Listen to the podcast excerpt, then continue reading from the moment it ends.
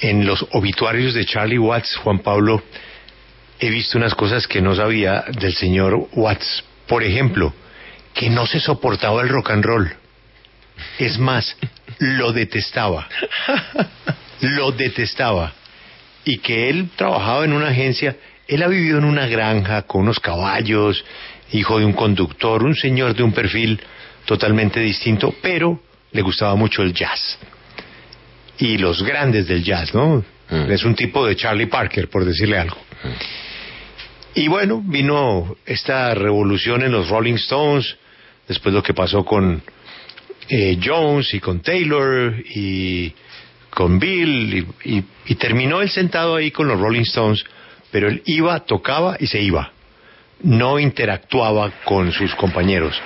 Pero era tan perfecto lo que tocaba que a Mick Jagger eso le era suficiente.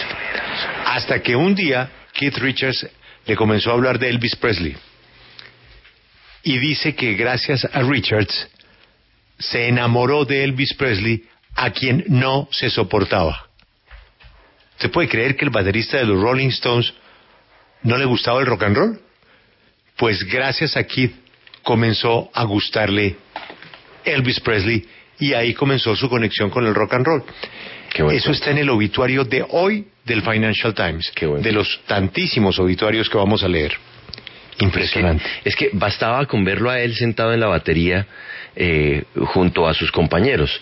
Ellos con eh, una pinta más extravagante, cada uno tratando de superar al otro, y él con una camiseta que parecía Jeff, parecía punto blanco, ahí tocando la batería, tranquilo, calmado, sin despelucarse, haciendo muy bien su trabajo, pero, pero era otra línea, era otro, era otro tono, era otra forma de ser dentro de Todos gran iban banda. para la suite de Mick Jagger y este señor se iba para su casa.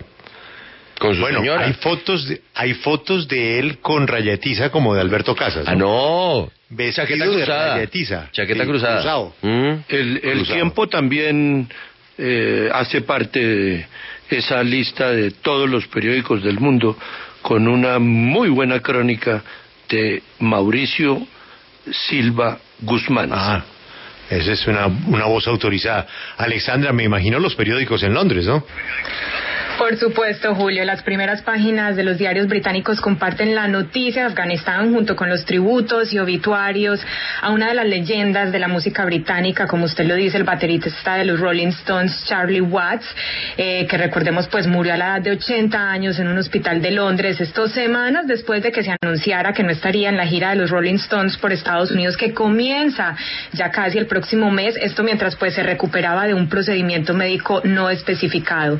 Tanto Sir Mick Jagger como el, guitarrista Keith Richards no expresaron con palabras, pero sí con una foto en sus redes sociales del baterista, quien fue además pues su gran amigo. Este hombre, Julio, que hoy es recordado como un músico muy diferente a los demás, que no se dejó llevar por la fama, enamorado toda la vida de una misma mujer y quien prefirió llevar una vida de bajo perfil. Hoy se recuerdan las palabras de Charlie Watts cuando decía que nunca había visto MTV, que no sabía qué era el mundo del espectáculo, pues hay personas que solo tocan instrumentos y que él era uno de ellos, como lo describe además el diario de San hoy en su portada. Watts era la roca de los Stones, que significa piedras, queriendo decir que el baterista era la fuerza detrás de la legendaria banda. Y cree además que su fallecimiento es una señal de que el tiempo se acaba para la vieja guardia que cambió la música popular para siempre en la década de los 60. Sí, muy impactante también el mensaje de Paul McCartney.